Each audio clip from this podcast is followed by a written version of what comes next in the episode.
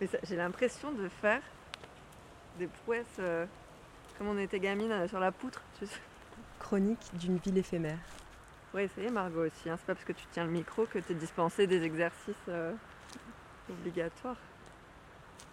Un podcast en collaboration avec Le Public, Centre national de création en espace public, et Valérie Manteau, écrivaine.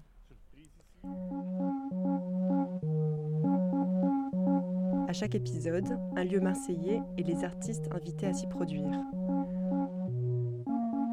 Onzième épisode, le parc Borély, 8e arrondissement, avec Johannes Bellings. Moi, euh, je m'appelle Johannes Bellings. Euh, je suis euh, un artiste qui travaille en espace public et je suis invité par le public pour faire un, projet et ça s'appelle Reverse. Autre chose Reverse, promenade audio à reculons, du 25 au 27 mars au parc Borély. Euh, Valérie Manteau, je suis écrivaine, je fais des chroniques pour lieu public euh, illustrées par Stéphane Montanar. Et donc euh, j'ai écrit un papier sur le parc Borély à l'occasion du spectacle Reverse. La chronique s'appelle euh, De mémoire d'arbre.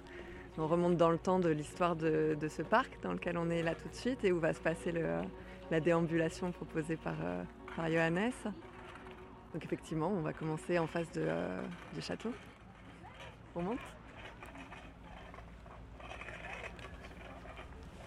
Et ça, c'est la ligne blanche Ah. pour navigation. Euh, c'est cette ligne qu'on va suivre Ouais. à l'envers. Ouais, ouais. Donc l'idée du spectacle, là, tu peux te dire, c'est que euh, qu'on démarre donc à, euh, à peu près au milieu des bassins de l'entrée principale, quand on rentre dans le, dans le parc, Ouais. et on va trouver cette ligne blanche. On fait des, des signes au sol euh, avec des lignes blanches. Euh, chaque euh, trois minutes, quelqu'un départ. Et c'est une expérience individuelle. Ça, c'est aussi très important pour moi que tu es seul. Et puis, les gens peuvent concentrer dans l'architecture et l'espace et tout, ce- tout ce qui se passe euh, en espace public. Et euh, c'est vraiment un exercice de lâcher, on dit, on dit ça? Ouais. Lâcher prise. ouais, ouais, ouais. Parce qu'il n'y a pas un but. Tu es forcé d'être euh, dans le moment.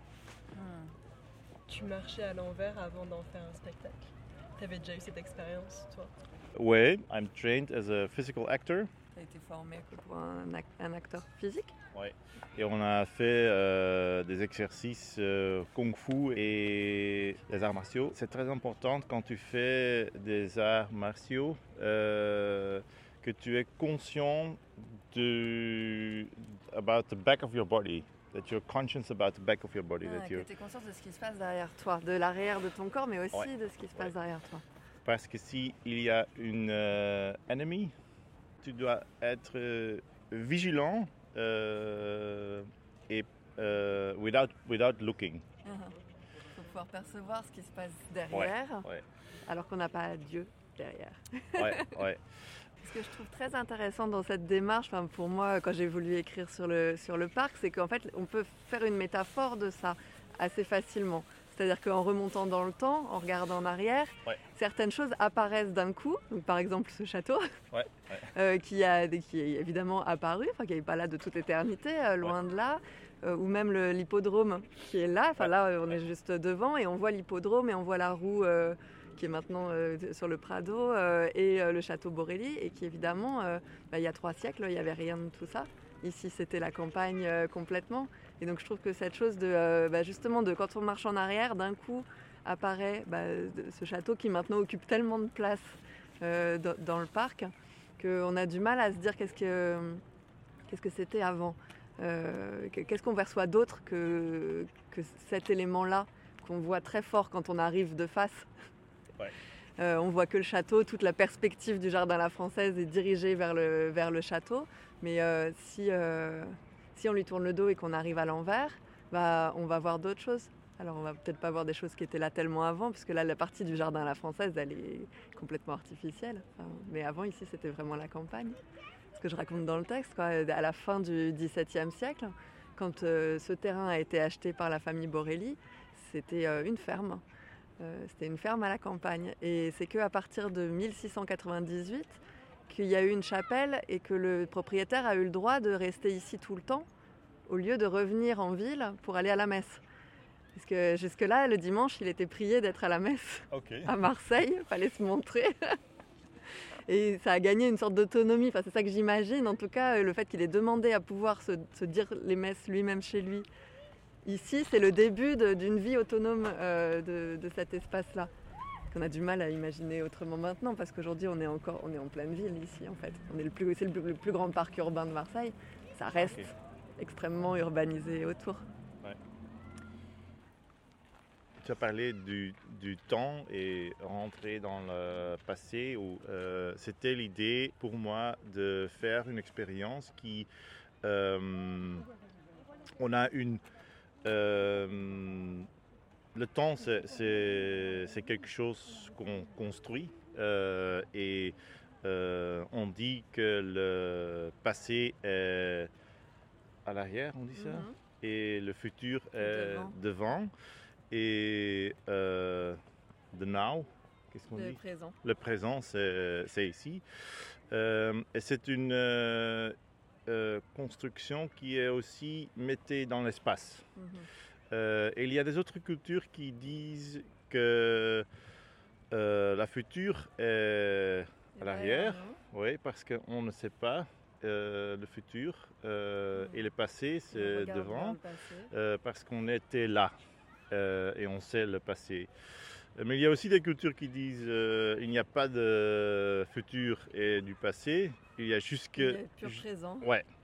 Euh, et cette construction, euh, euh, je voulais expérimenter avec ça et mm. qu'est-ce qui se passe quand on marche en arrière pendant une heure et questionner ça? Oui, ça questionne même de façon assez philosophique, je trouve, la notion de progrès, en fait, parce que L'idée que euh, le futur est devant nous, je trouve que parfois on a l'impression euh, en ce moment avec l'actualité de revenir vers le passé aussi un petit peu. Ouais, ouais, ouais, D'être en train de rejouer des choses qu'on a peut-être un petit peu déjà vues. Donc c'est mhm. vrai que euh, c'est assez intéressant de s'interroger là-dessus. Et d'autant plus, je trouve, dans un espace comme celui-là où il y a beaucoup de marques de passé qu'on n'identifie pas tous, hein, évidemment, mais qui sont quand même là. Euh, entre les statues, euh, les différentes architectures, les différentes propositions quand même qu'il y a, et puis tous ces arbres. Ce que j'aime vraiment bien, je ne sais pas si vous avez choisi le lieu pour ça, mais toute la partie euh, du côté du parc où on voit sur les arbres leur espérance de vie. On ne sait pas quand est-ce qu'ils ont été plantés. Moi, j'aimerais bien savoir ça. Ils nous disent pas depuis quand ils sont là. Non. Ils disent combien de temps ils vont vivre. Et ils vont tous vivre plus que nous quand même. Ouais. Euh, on a une euh, petite euh, tour guidée par le directeur de botanique et il a, il a montré les arbres qui étaient plus, plus de 100 ans, on dit ça? Mm. ouais. il y a 5 ou quelque chose comme ça. Euh, oui, ils sont, ils sont pas si vieux que ça maintenant, puisqu'en fait, la, grande phase de plantation, c'était au début du 20e, enfin, et tout le 20e siècle.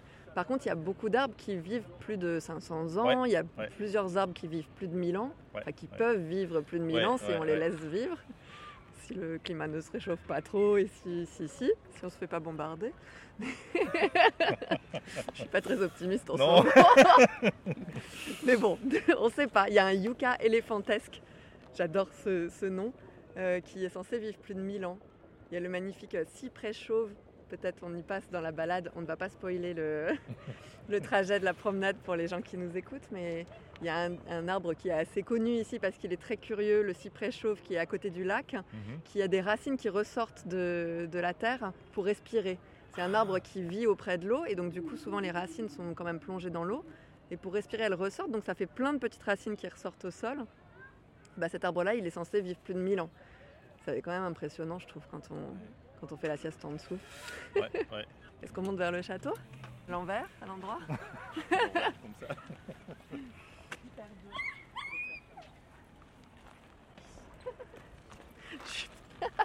C'est impossible. Monter les escaliers à l'envers, déjà, c'est échec. On est juste à côté des deux, euh, poteaux qui sont à l'entrée du château sur lesquels il y avait des vases euh, Médicis Mhm. extraordinaires de 100 kilos chacun qui ont été volés il y a deux mois. Ça me fait rire, mais on ne devrait pas rire du tout. Euh, c'est très mystérieux, je n'ai pas réussi à avoir d'informations où en est qu'était l'enquête et surtout comment c'est possible que des gens soient arrivés jusqu'ici. On est vraiment en plein milieu du château, on est très loin de l'entrée. Ils étaient là. Ils ont volé les deux vases qui étaient là et ils les ont forcément portés. Enfin, 100 kilos, c'est quand même pas rien. Discrètement, probablement la nuit, mais du coup, est-ce que la voiture, est-ce qu'on peut faire rentrer une voiture ici la nuit? Je crois pas. Non, Enfin, normalement, en tout cas, on n'a pas. fermé, on n'a pas le droit. euh, Et donc, est-ce qu'on peut imaginer quelqu'un portant des vases de 100 kilos jusqu'à la sortie? À C'est un mystère. L'envers. en tout cas, là, quand on descend l'escalier, les gens qui connaissent vraiment bien le château s'attendraient à voir apparaître les vases sur le côté. Et là, ce qu'on voit, c'est que c'est qu'ils sont pas là. Il n'y a pas de vase. on voit l'absence. Le son, c'est aussi une euh, partie très importante de ce projet. Euh, il, on euh, enregistre, des sons d'ici avec une technique spéciale. Les binaurales, c'est un microphone qui est construit comme, comme notre oreille. Et le microphone, on peut mettre le microphone dans, le- dans notre oreille ou on a une oreille qui est euh, de silicone. Euh, euh, Il y, a, il y a deux micros en fait dans les oreilles et ça Ouais. reproduit la perception du ouais, son. ouais. Le son on c'est très euh, 3D. Mais euh, ça Ouais. reproduit en tout cas Ouais. les sons à 360 degrés. euh. Et, et c'est très difficile de faire la différence entre les sons enregistrés ou les, les vrais sons. Et puis il y a une euh, mix entre fiction and reality. Euh, réalité et la fiction. Ouais, ouais. Et euh, c'est aussi le parti que, qui est un peu euh, cin- cinématographique. On a aussi enregistré les courses et toutes les choses, ils, étaient, ils, ont, ils sont là. Ouais, comme ça. La marche en arrière. Écoute, ça va. Non, j'ar- tu vois, j'arrive pas, j'arrive pas à ne pas me retourner.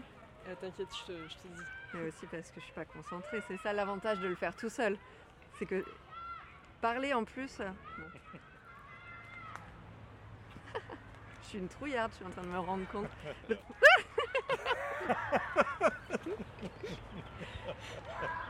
Se moque de moi. Sachez-le, auditeur de Radio Grenouille, l'artiste est malveillant. L'artiste est narquois. Il y a aussi des gens qui, euh, quand ils arrêtent avec euh, marcher en arrière, ils disent que c'est, c'est rare de marcher en avant. Comme le mal de mer. On descend du bateau, on a, on a- on- Ouais, on a c'est- du mal à retrouver la terre. ça. Ah, ouais, c'est drôle. ouais. Là, on Euh. fonce dans un mur. Je sais pas ce que c'est, mais alors il y a des arbres qui ont des têtes invraisemblables. On dirait presque des sculptures. Allez, on avance. Alors là, quand on rentre dans le jardin botanique, il y a cette serre tropicale qui est sublime.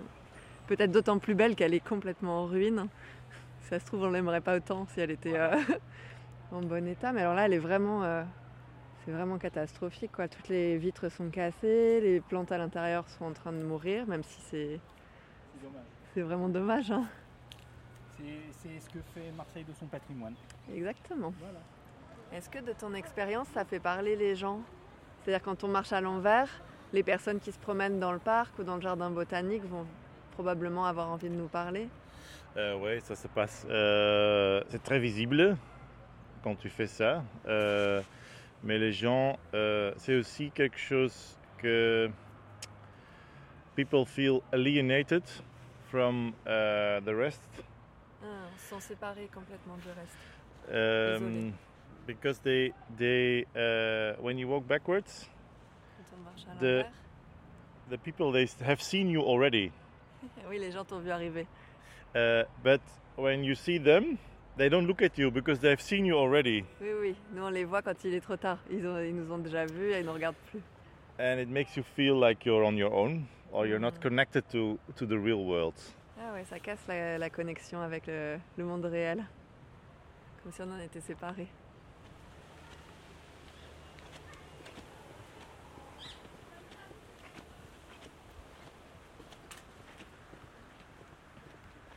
T'as déjà eu des personnes qui ont eu des révélations euh, après une heure de marche euh, en arrière? Les gens, il, il, euh, il a besoin un peu de temps de reconfigure, C'est recon- ouais, Euh. Ah, reconfigurer. ouais, ok. Um, so hard to say it in French. Uh, I'll try in English. Um, yeah, there, there are people that say they, they, for some people it's like life changing to Ah. do this experience. Il y a des gens, ça change complètement leur, leur vie, That's what they say. c'est ce qu'ils disent.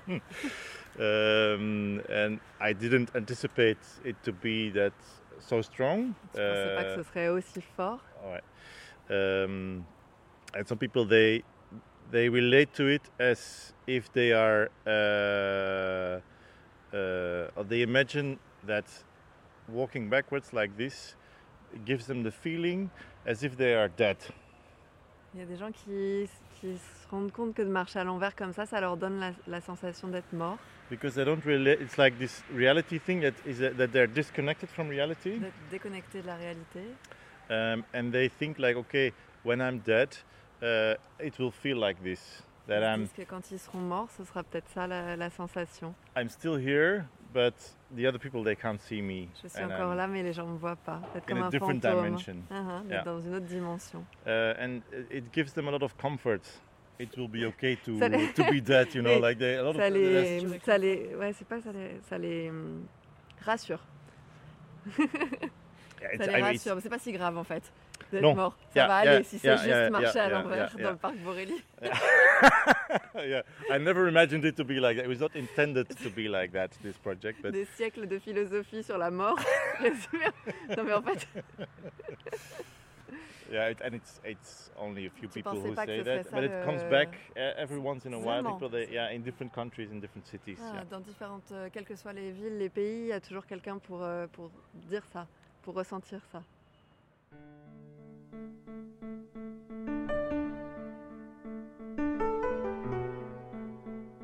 C'est une façon de réfléchir, hein, de marcher. C'est que ça a été Ouais. toujours Ouais. la, la philosophie a toujours été Ouais. euh, pratique, euh, très proche de la marche. Ouais, c'est vrai. Super belle euh, conclusion.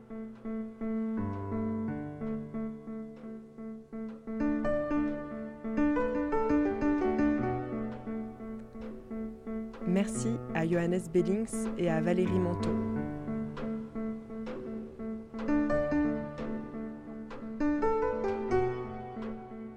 Chronique de Valérie Manteau de Mémoire d'arbre est à lire sur le site de Le Public. Reverse de Johannes Bellings, promenade audio à reculons, est à découvrir du 25 au 27 mars au parc Borély, devant la fontaine principale, de 12h30 à 18h. À bientôt! Thank you.